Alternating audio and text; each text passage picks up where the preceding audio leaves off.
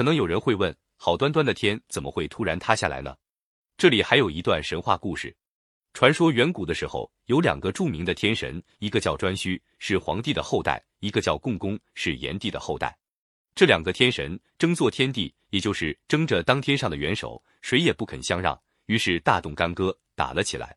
结果共工被打败了，他一怒之下就用全身的力气去撞那昆仑山西北的不周山，一头把擎天的柱子撞折了，把连接大地的绳索也给弄断了，天便朝着西北塌了下去。所以日月星辰都往西北走，地在东南边陷下去了。所以大江大河的水都往东南流，由盘古开辟出来的美好世界被毁坏了，这可怎么办呢？只好由神圣的女娲来收拾残局了。她在昆仑山上熔炼了五彩石，把苍天补好，砍下大乌龟的角，立在天地的四方，又机械炉灰止住了洪水。经过他一番辛辛苦苦的工作，世界又变得跟从前一样美丽了。淮南子《天文训》云。昔者共工与颛顼争为帝，怒而触不周之山，天柱折，地为绝。